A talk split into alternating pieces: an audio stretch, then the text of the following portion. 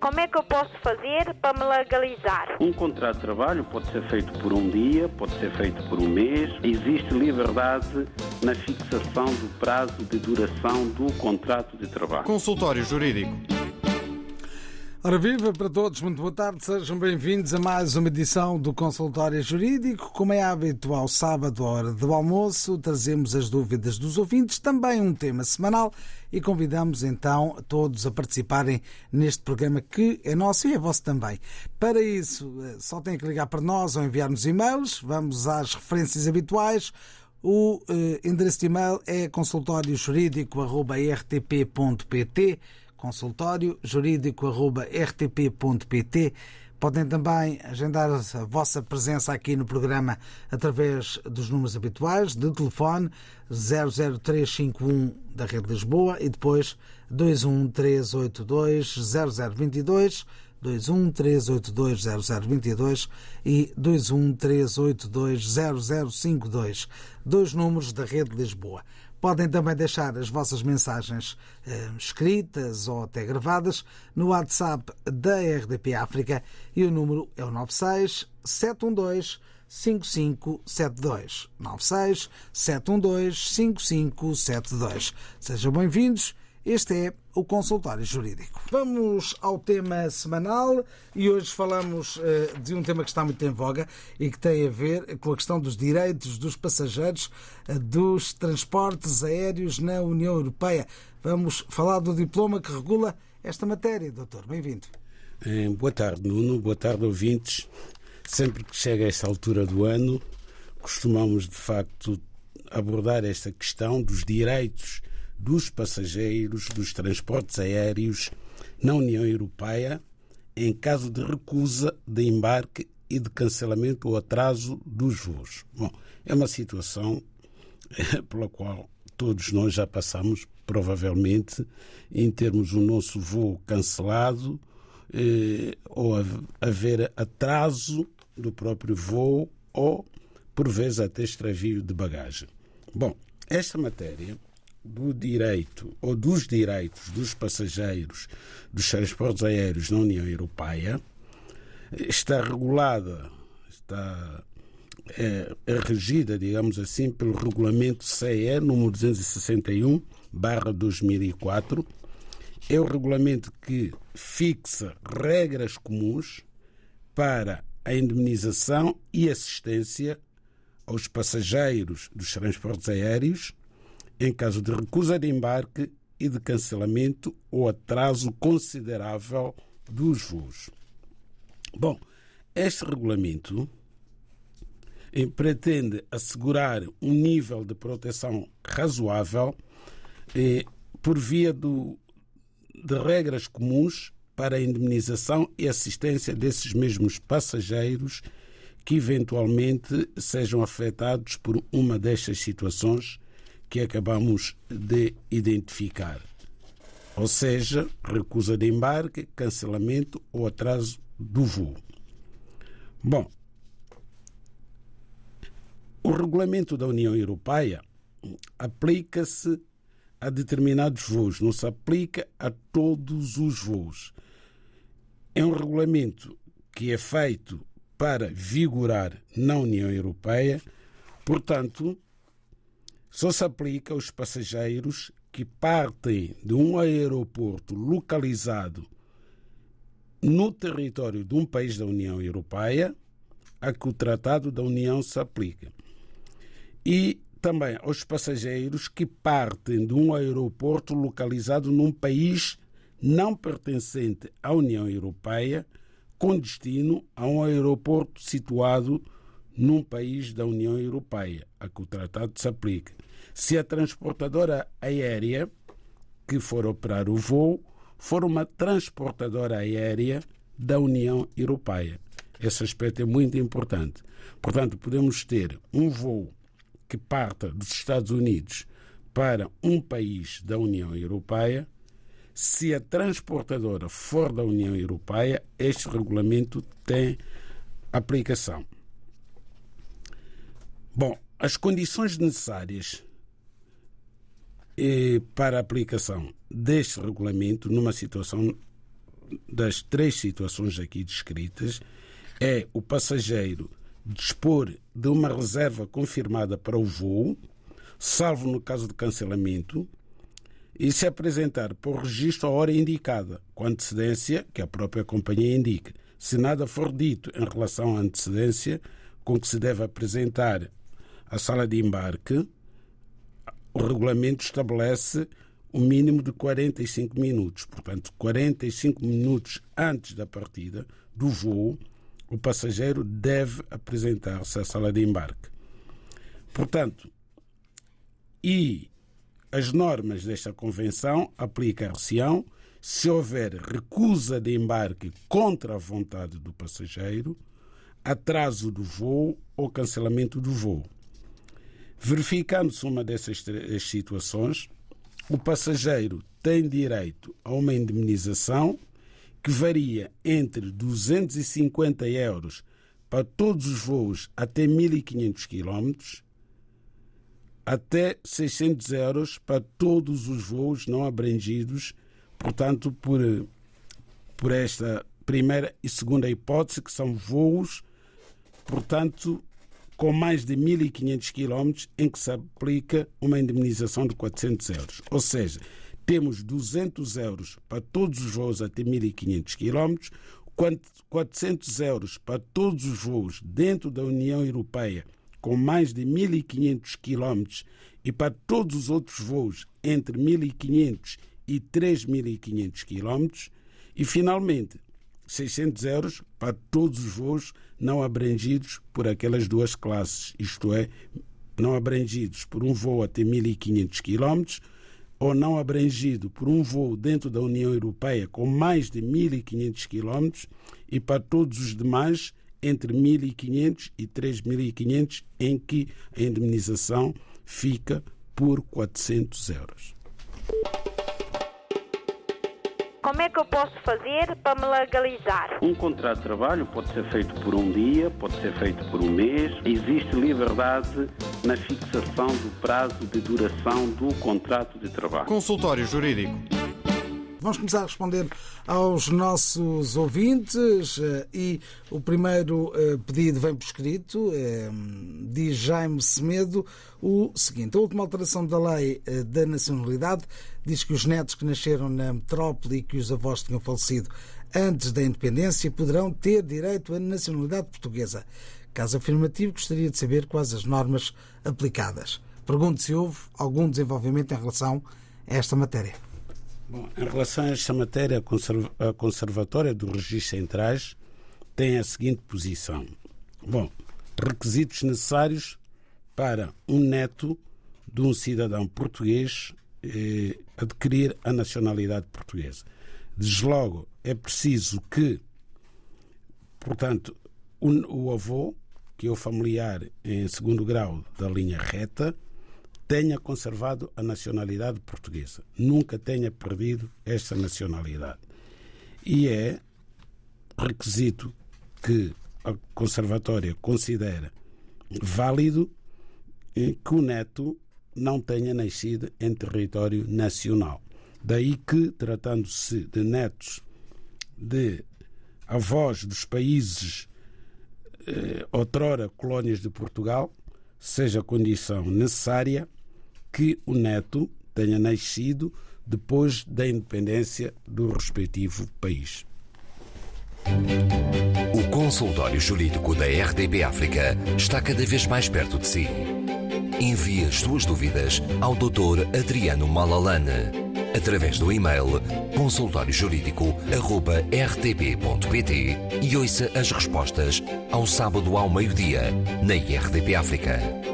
Consultório Jurídico. Estamos aqui para ajudar. Estamos aqui para ajudar e por isso os contactos do consultório jurídico são os habituais, os telefones 21 382 0022, 21 382 0023, 21 382 0068. Estes telefones, o, o WhatsApp é o 96 712 5572. Já vamos às mensagens de WhatsApp que temos para uh, escutar. Para já, ao telefone está o ouvinte Suleiman Jaló. Bem-vindo. Obrigado. Boa tarde a todos.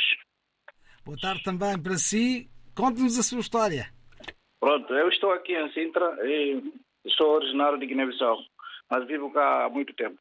E tenho uma situação é, que estou a sofrer na pele por causa de, um, de, uma situação de uma criança que nasceu na Guiné. Porque a criança é minha, é minha sobrinha, uh, os pais são os meus primos. Felizmente fui eu que fiz uh, o casamento, celebrei o casamento cá através de procuração. Casei-me com a menina e a menina foi, foi para Guiné. Que idade é que tinha a menina? A menina já era adulta, da maioridade, mas casei com ela através de procuração porque o marido está na Guiné. Muito bem, está sim. E qual é a questão? Entretanto, a criança foi para Guiné, a menina foi para Guiné. A senhora, a senhora maior. Sim, sim, exatamente. Foi para Guiné, juntou com a, o marido e fizeram um filho, uma filha, neste caso. Não conseguiram uh, registrar a menina na embaixada porque a embaixada encontrava-se encerrada por causa da situação de pandemia. Agora acabou a pandemia, que a menina quer vir com filha. A embaixada bloqueou tudo obrigaram que a gente fizesse, eu fiz, uh, como termo de responsabilidade, tanto para a mãe como para a filha, para vir para Portugal. Recusaram aquilo, com muitas justificações que, que eu não sei se é legal ou não. Faz favor, era esta a questão, basicamente. O que é que é preciso fazer para a menina vir com filha? Para a senhora vir com filha? Neste caso. É. Muito obrigado então por ter ligado. Vamos tentar eh, obrigado, esclarecer dentro do possível a questão que aqui formulou. Doutor, temos aqui mais um caso uh, que é até mais frequente do que, do que tem sido uh, noticiado às vezes. Sem dúvida. Todos os dias há, há recusa de visto nos consulados de Portugal por variadíssimos motivos. E o mais grave, do meu ponto de vista, é que normalmente não há fundamentação. Não se, não, o requerente do visto não é informado devidamente do motivo porque não pode viajar, não pode obter visto.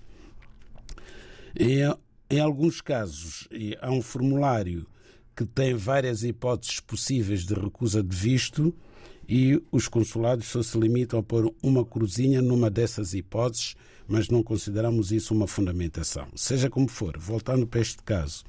Bom, temos aqui o caso do Suleiman Jaló, que tem uma sobrinha, certamente com nacionalidade portuguesa, que vivia aqui em Portugal e casou com seu noivo e, através de uma procuração que o noivo passou ao Suleiman Jaló. Passou ao tio e o tio então representou o noivo no casamento da sobrinha. Não casou com a sobrinha. Isso é muito. É bom que, se, que fique claro para as pessoas não ficarem aqui com dúvida em relação à situação concreta, à situação de facto. O que aconteceu é que, estando o noivo da sobrinha do Suleiman a viver na Guiné e pretendendo casar com esta senhora, outorgou uma procuração ao tio da senhora, que é o Suleiman Jaló, foi à Conservatória do Registro Civil aqui em Portugal e realizou-se o casamento. Este casamento é tão válido quanto o casamento em que ambos os noivos estão presentes. Portanto, o casamento é válido, produz os efeitos normais de qualquer casamento validamente celebrado, como é o caso deste.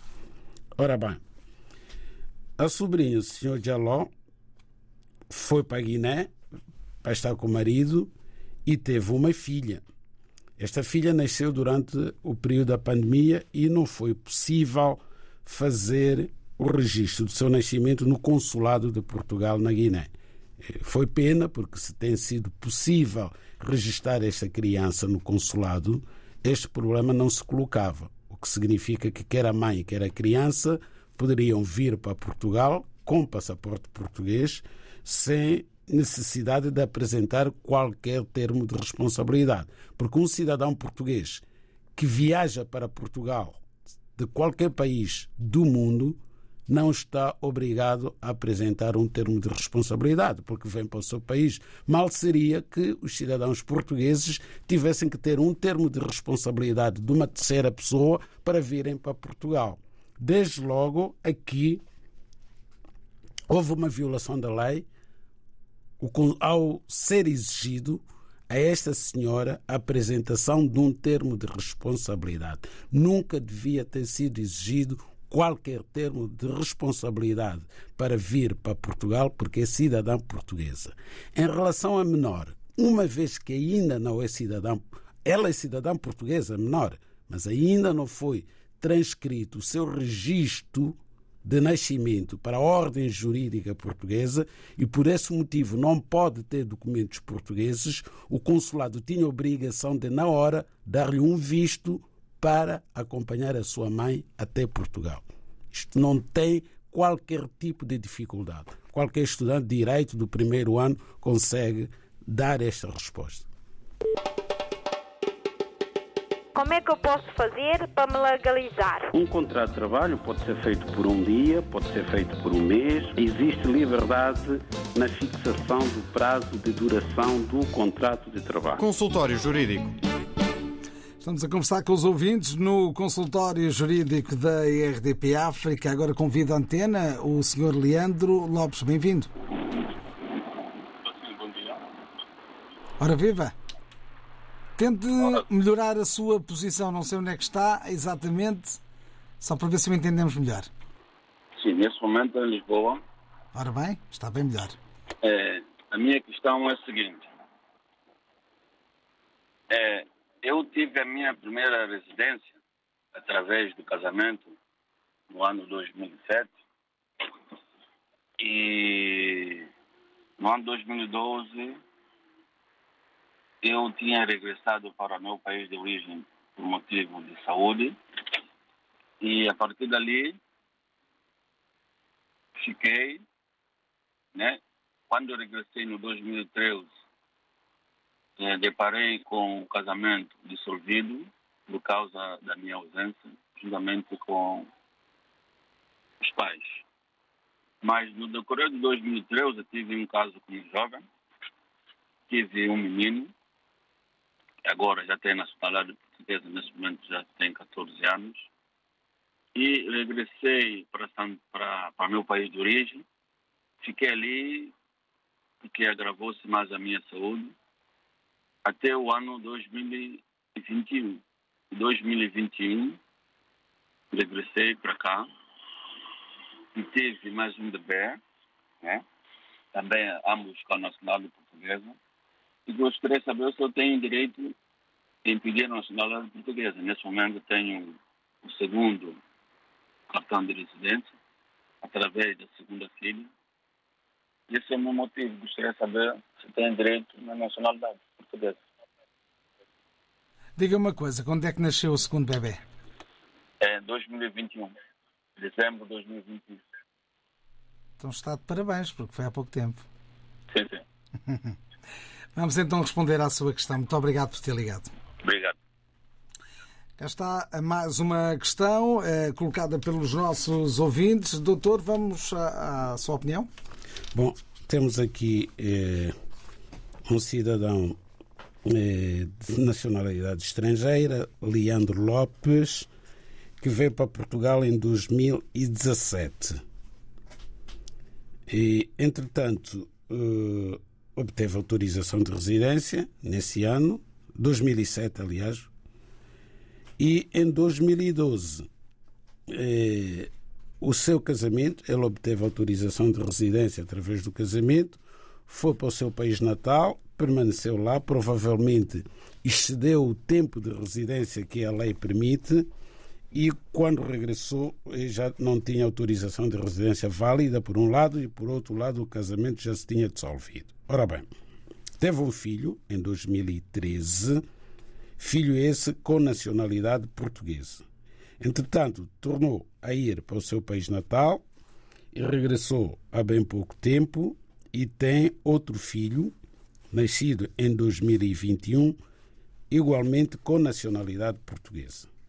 E pretende o Sr. Lopes saber se pode ser cidadão português. Já tem de novo autorização de residência.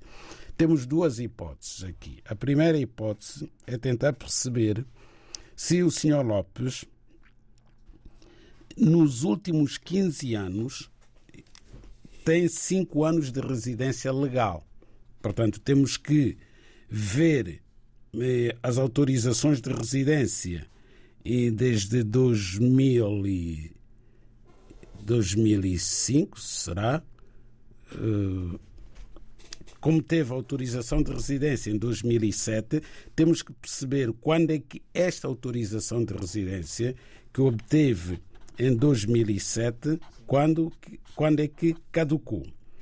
Porque se tiver caducado em 2013, a altura eh, em que se ausentou para o seu território nacional. Um esclarecimento. A primeira eh, residência que teve foi de 2007 a 2012. Ah, 2012. Sim. Cinco anos. Cinco anos. Pronto.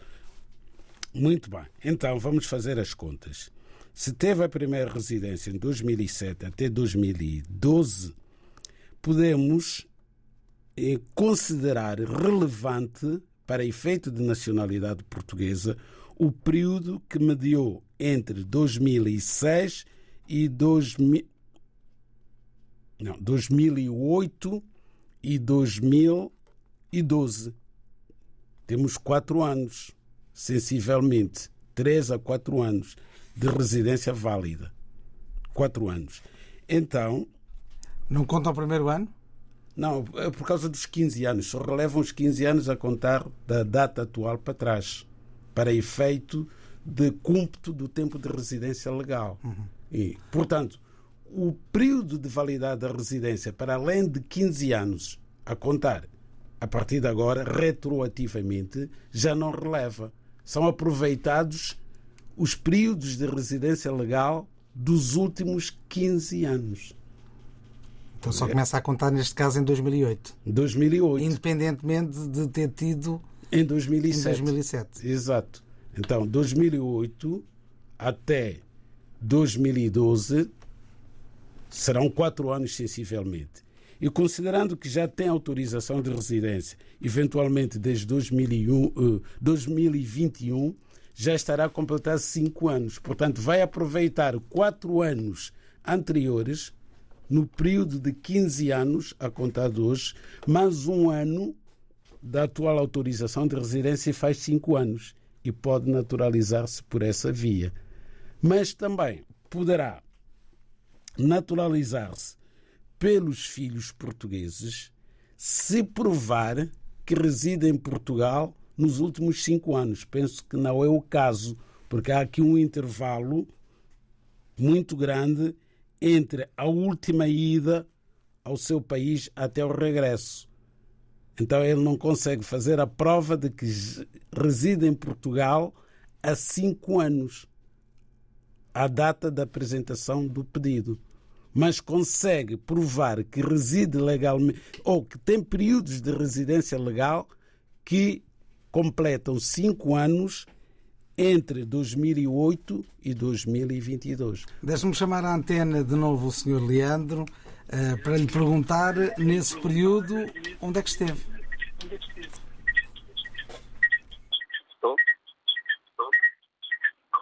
Baixe o rádio, por favor. Baixe o volume de rádio para, para conseguirmos ouvir. Sim, vou salientar. Eu tive a primeira residência 20 23 de março de 2012 e caducou-se 23 de março de 2000. Não, 2000.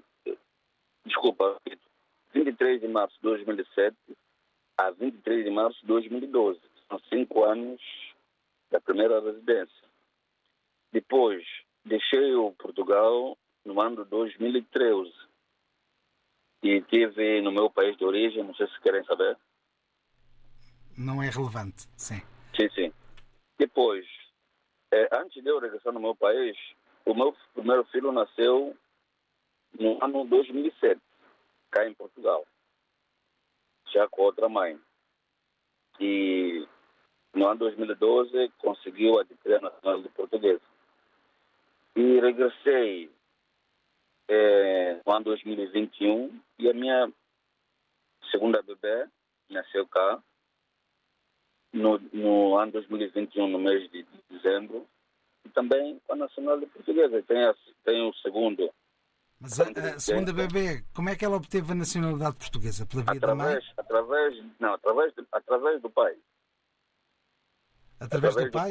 porque eu tive que fazer eh, uma manifestação de interesse, fiz o pedido, me mandaram o certificado da, da manifestação e fui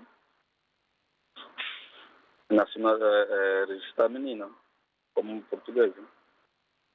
Pelo tempo que eu já tive cá, eles O que estamos a perguntar não é exatamente isso. Estamos a perguntar é, é, o que é que permitiu que a segunda filha se tornasse portuguesa.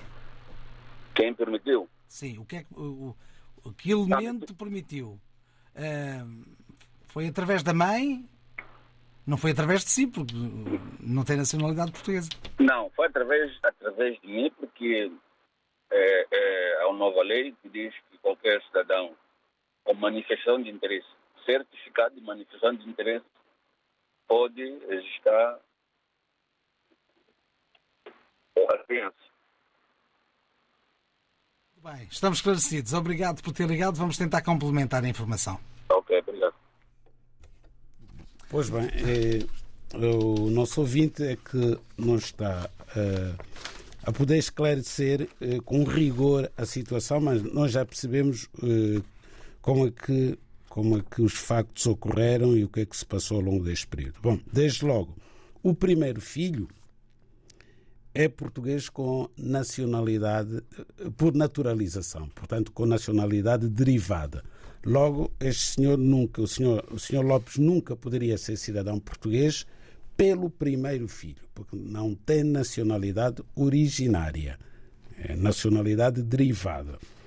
Quanto ao segundo filho, de facto, é cidadão português, não por força da manifestação de interesse. Isso é errado pensar que o filho ficou português porque o pai tem manifestação de interesse, mas pelo simples facto de a data de nascimento desta criança, eventualmente o pai ou a mãe já estarem a viver em Portugal há mais de um ano. É a lei de 2020, que vem dizer que sempre que os progenitores se encontram a viver em Portugal há pelo menos um ano, os filhos nascidos em Portugal, destas pessoas, destes progenitores, nascem portugueses com nacionalidade originária.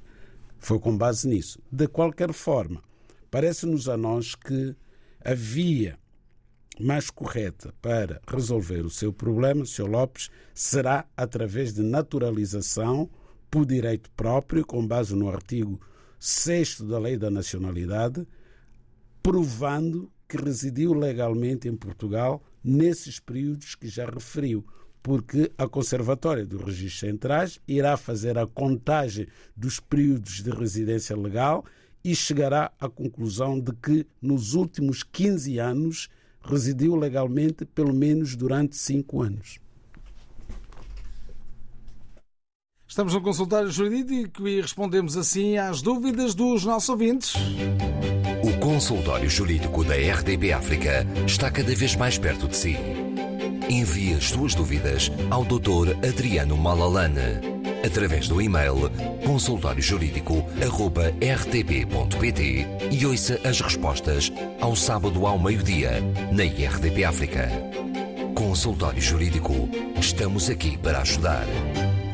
Vamos agora até ao WhatsApp e vemos então o que nos escrevem os nossos ouvintes. É o caso da mensagem enviada por Xavier Santos, que diz o seguinte: Eu frequentei o Instituto Politécnico de Coimbra até 2015. Uh, agora recebi uma carta esta sexta-feira, uma carta das finanças, uh, para o pagamento de uma dívida sobre a propina no valor de 415 euros.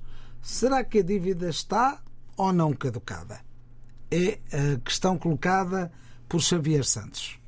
Bom, o Sr. Xavier Santos foi aluno do Instituto Politécnico de Coimbra e terá concluído a sua formação académica em 2015, altura em que tinha uma dívida de propinas no valor de 415 euros. Ora, acontece que as finanças vieram reclamar o pagamento desta dívida. É considerada uma dívida fiscal. Porquê? Porque é uma dívida que foi contraída, digamos assim, a, a, um estabelecimento de ensino público, portanto, é uma dívida fiscal. Seja como for, hum, já passou bastante tempo a contar da data da constituição da dívida, data em que se consolidou, digamos assim, em que este montante tornou-se exigível. Desde 2015 a 2022, esta dívida está mais do que prescrita. Porém, a prescrição tem que ser invocada. Portanto, se nada disser, as finanças podem cobrar este montante, e é o que estão a fazer, compete ao devedor alegar a prescrição, escrever para as finanças, dentro do prazo que lhe foi conferido, alegando que não tem obrigação legal de pagar porque esta dívida prescreveu. Tendo prescrito, a dívida deixou de ser uma dívida eh, legal, digamos assim, e aqui há uma, uma obrigação moral. Se pagar, faz bem. Se não pagar, não lhe acontece nada. Aqui está a resposta a mais um ouvinte. Agora, uma dúvida que veio por duas vias. Isto é para não falhar mesmo. Uh, veio por e-mail e veio também por uh, WhatsApp. É uma mensagem enviada por Alfredo Brito que diz o seguinte, e voltamos à vaca fria, como se costuma dizer.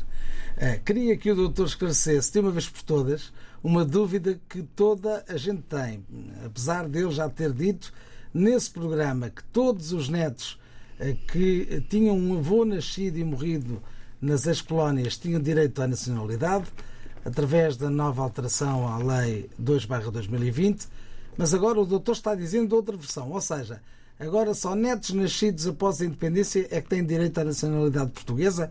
Queria saber, afinal, se eh, a lei muda de um dia para o outro. É que isto é muito estranho. Estão todos curiosos para ouvir a resposta. Pois, eh, tem razão o, o, nosso ouvinte. E o que vem no texto da lei, ou, ou melhor dizer, no texto da lei não vê referência à circunstância do neto ter nascido em território nacional ou ter nascido no estrangeiro.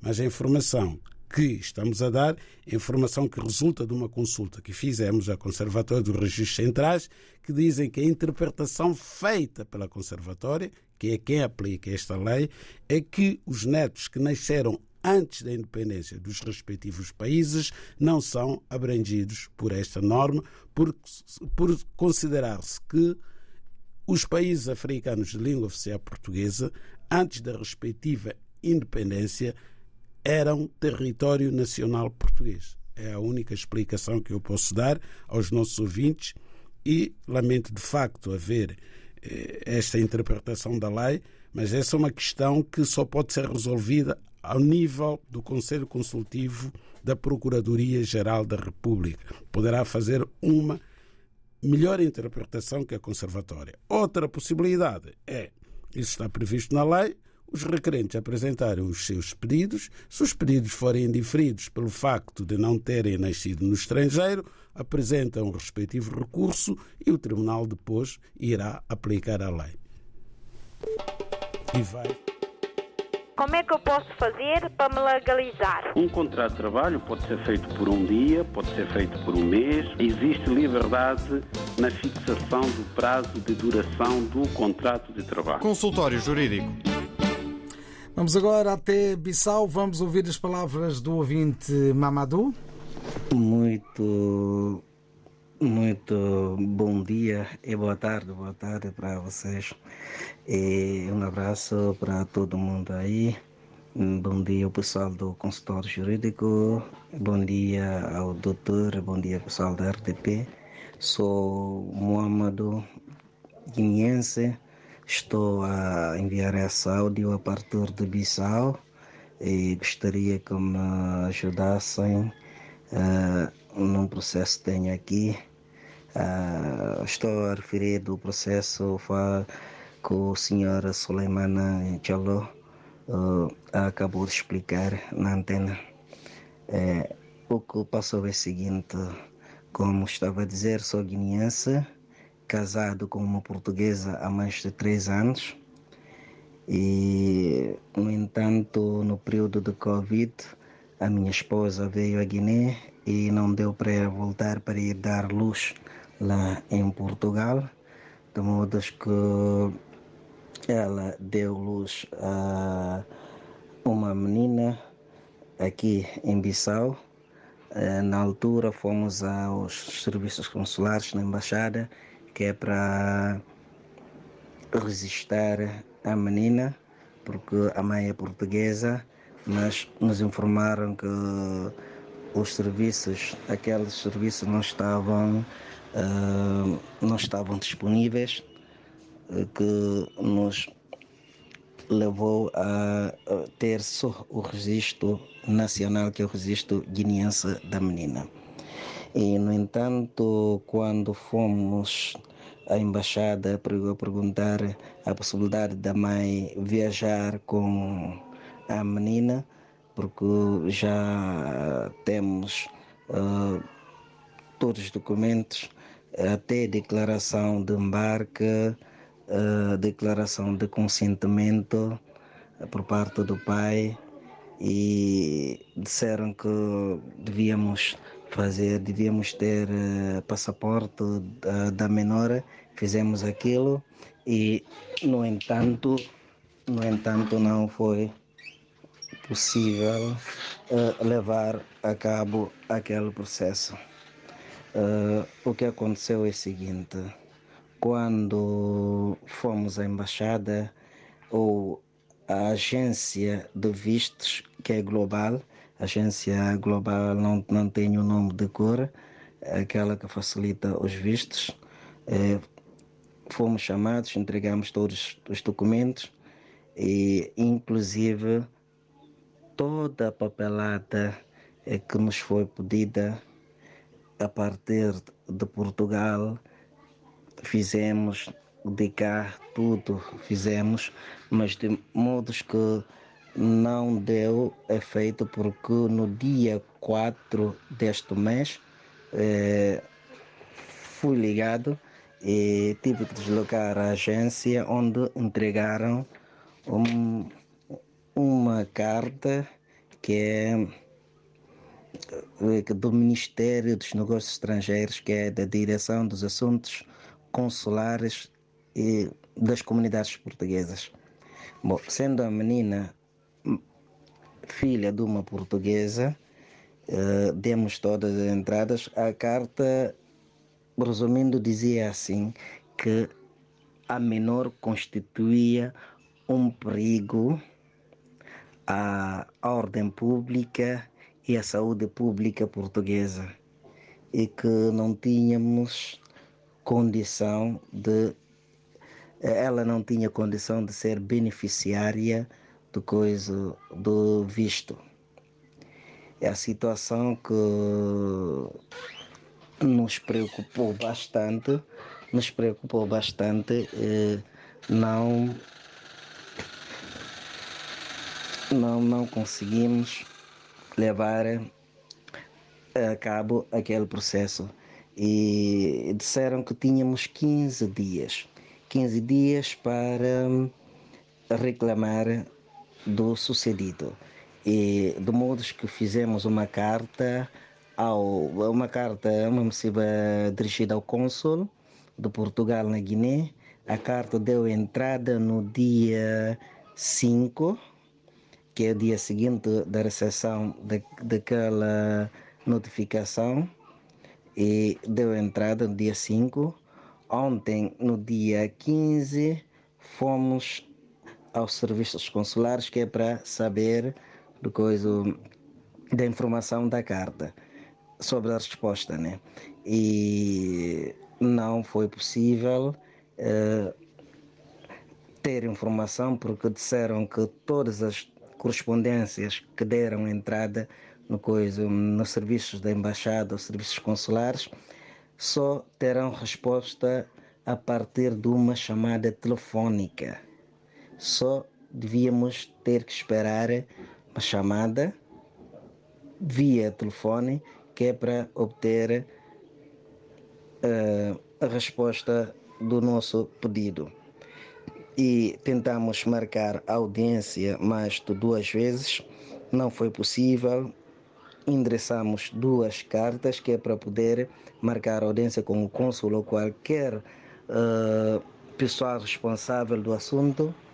Também não foi possível E agora estamos a tentar por essa via rádio, através desse programa magnífico, que é para pedir uma consultoria, uma ajuda.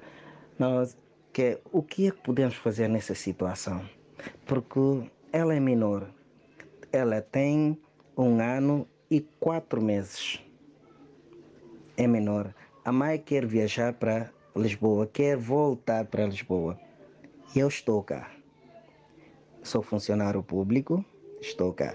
A mãe quer voltar e gostaríamos que fosse com a menor. Mas com a rejeição do visto de entrada da menor, porque não lhe foi concedida a, a nacionalidade portuguesa por ter nascido cá na Guiné. E essa situação está um bocadinho complicada e gostaria de poder contar com a vossa ajuda, com a ajuda do doutor, que é para poder sanear essa situação. Porque estava, estávamos a pensar em convocar uma conferência de imprensa e contactar um advogado para agir por via de litígio ou judicial, queria dizer, é, mas nesse caso, como temos esse programa que está a fazer, a desempenhar um papel muito essencial, que é uma autêntica escola. E terminou a mensagem do nosso ouvinte, mas ficou dito mais do que o essencial do que era preciso, uh, presumo, para podermos analisar uma vez mais e num minuto, apenas minuto e meio, uh, o que temos em presença.